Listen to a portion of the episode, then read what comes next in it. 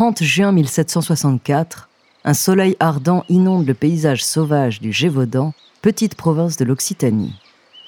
Au cœur d'un coin reculé, entouré de collines boisées et de prairies verdoyantes, se trouve Jeanne Boulet, une jeune fille de 14 ans. Vêtue de sa robe de bergère, elle accompagne son troupeau de moutons qui broutent paisiblement. La nature sauvage qui l'entoure captive son regard et elle se laisse bercer par le chant mélodieux des oiseaux qui virevoltent dans l'air cristallin. Les fleurs colorées parsèment le sol, créant un tapis éclatant de couleurs vives.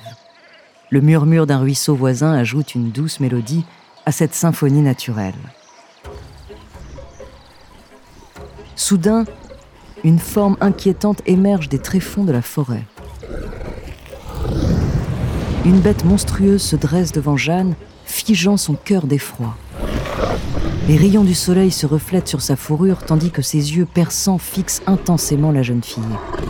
Ses babines dégoulinent d'une salive sanguinaire. La peur enveloppe Jeanne, son cœur bat à tout rompre.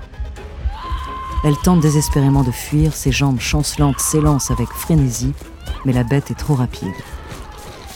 Dans un instant terrifiant, la bête se jette sur Jeanne avec une férocité inhumaine. Ses crocs acérés se rapprochent dangereusement de sa chair, ses griffes aiguisées menacent de la déchirer en lambeaux. Ses yeux révulsés supplient la bête d'arrêter ce calvaire. Elle se débat avec une énergie désespérée. Ses gestes sont rapides, hachés, animés par une volonté farouche de se libérer de cette créature maléfique. Chaque souffle devient un combat surhumain, chaque battement de cœur résonne comme un tambour funèbre. Des gouttes de sang éclaboussent le sol, les lambeaux de vêtements déchirés flottent dans l'air. La force de Jeanne décline peu à peu. Dans un dernier souffle étouffé, la vie s'échappe de son corps. Son regard fixe le ciel où les nuages dérivent lentement tels des spectres silencieux. Lentement, l'ombre de la bête s'éloigne, se fondant dans les ténèbres de la nuit.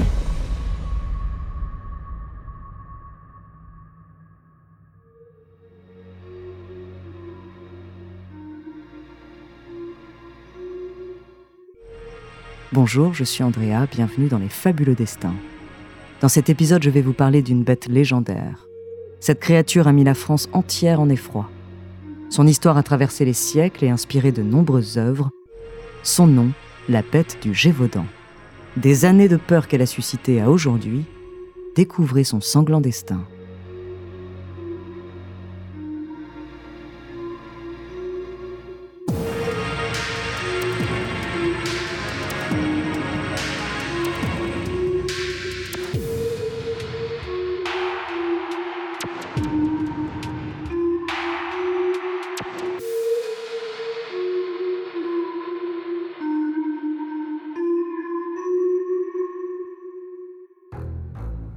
Le corps de Jeanne Boulet est découvert gisant dans un état de mutilation terrifiante.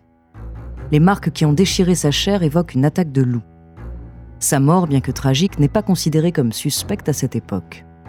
Les enfants qui mènent les troupeaux à travers les pâturages peuvent être attaqués par des loups, rien de surprenant. Cependant, les victimes se multiplient. On retrouve leur corps démembrés, parfois même décapités. La nature du fléau dépasse de loin celle d'un loup ordinaire. Une terreur indescriptible s'insinue dans les esprits. Le nom de bête du Gévaudan lui est attribué, un être bien plus féroce et sanguinaire que tout ce que l'on connaît. Les murmures sinistres se propagent dans les villages, alimentant les conversations dans les foyers. Les visages se crispent, le voile de l'inquiétude se pose sur chaque regard. Chaque bruissement de feuilles, chaque hurlement du vent semble annoncer l'arrivée imminente du prédateur insatiable les familles verrouillent leurs portes et serrent leurs proches contre eux dans une étreinte désespérée. L'ombre de la bête plane sur le village. Chaque jour qui passe sans nouvel assaut de la bête est accueilli comme un soupir de soulagement mêlé à une angoisse grandissante. Les gens guettent les signes, scrutent les ombres, dans une quête de répit et d'une lueur d'espoir. Mais la terreur reste solidement ancrée comme une empreinte indélébile dans le cœur des villageois. À l'automne 1764, les nouvelles de ces attaques brutales se propagent bien au-delà des frontières du Gévaudan, elles atteignent toute la France. Après la fin de la guerre de Sept Ans contre la Grande-Bretagne en 1763, les ventes des journaux ont chuté. L'éditeur de la Gazette d'Avignon cherche désespérément de nouveaux sujets sensationnels pour relancer les ventes de son journal. Doué pour répandre des ragots, il décide de consacrer ses articles à la bête du Gévaudan. Au fur et à mesure que les mois passent, le journal publie également les témoignages des survivants. Parmi ces récits, on retrouve par exemple celui de Jeanne Jouve. Elle se serait retrouvée dans une lutte contre la bête pour protéger ses trois enfants.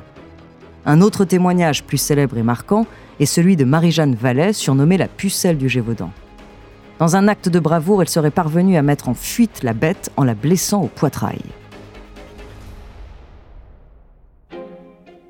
Les récits macabres et les témoignages publiés dans le journal attirent ainsi l'attention de toute la nation. Au début de l'année 1765, l'affaire du Gévaudan atteint une telle ampleur que le roi Louis XV lui-même décide d'intervenir. Il dépêche ses chasseurs pour traquer la bête. Malheureusement, son équipe échoue dans leur mission. Irrité par cet échec, Louis XV envoie son propre garde du corps, le vétéran François-Antoine, et le 21 septembre 1765, les hommes de François-Antoine abattent un grand loup qu'ils pensent être la bête tant redoutée. La dépouille de l'animal est envoyée à Paris et François-Antoine est récompensé pour sa prétendue victoire. Cependant, deux mois plus tard, les attaques reprennent, semant à nouveau la terreur dans la région. Entre décembre 1765 et juin 1767, 30 victimes supplémentaires sont recensées.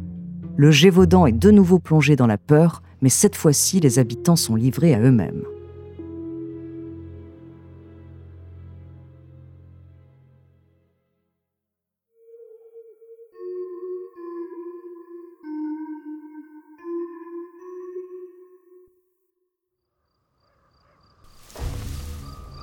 Jean Chastel, chasseur de la région, se dissimule dans l'ombre. Les deuils et les souffrances infligées à ses amis ont enflammé sa détermination. Il est prêt à tous les sacrifices pour mettre fin au massacre. Dans l'obscurité oppressante, il se dresse tel un prédateur, son regard transperçant les ténèbres, traquant une silhouette insaisissable. Soudain, une ombre surgit. Une bête hideuse, déformée par une cruauté inimaginable, se dresse devant Jean. Sa fourrure est un mélange de nuances de rouge et de blanc, agencée d'une manière inédite. Elle évoque une aberration dans l'ordre naturel. Le sang de Jean se glace dans ses veines, mais son cœur intrépide bat avec une volonté farouche. Les secondes se figent alors qu'il lève son arme, l'aligne avec précision. Jean se concentre, il ne doit pas rater sa cible. Et puis, dans un souffle suspendu, il appuie sur la détente. Un éclair fulgurant déchire l'obscurité.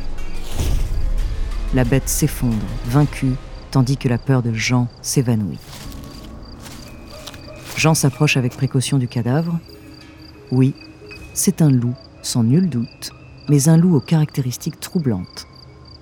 Il sent l'émotion l'envahir et les larmes brouillent sa vue. Avec précaution, Jean attache la bête inerte avec des cordes et la charge sur ses épaules. Jean retourne au village pour porter la créature aux habitants. Il veut leur délivrer un message de justice et d'espoir pour l'avenir. La nouvelle de la victoire de Jean Chastel se répand rapidement. Les murmures se transforment en cris de triomphe. La bête, cette créature maléfique qui a emporté de nombreuses vies, a été vaincue. À partir de ce jour, plus aucune attaque n'a été recensée. Nous sommes en 1767 et en l'espace de deux ans, la bête avait fait pas moins d'une centaine de victimes, toutes étaient des femmes et des enfants. Dans les siècles qui ont suivi, de nombreuses hypothèses ont été avancées pour expliquer les terribles morts survenues dans le Gévaudan. Certains avancent l'idée que la bête était en réalité une hyène ou une race de loups inconnue de la région, d'autres avancent qu'il s'agirait en fait des méfaits d'un tueur en série. Le souvenir de la bête du Gévaudan continue de fasciner. Son histoire est ancrée dans la culture française et suscite toujours autant de questions.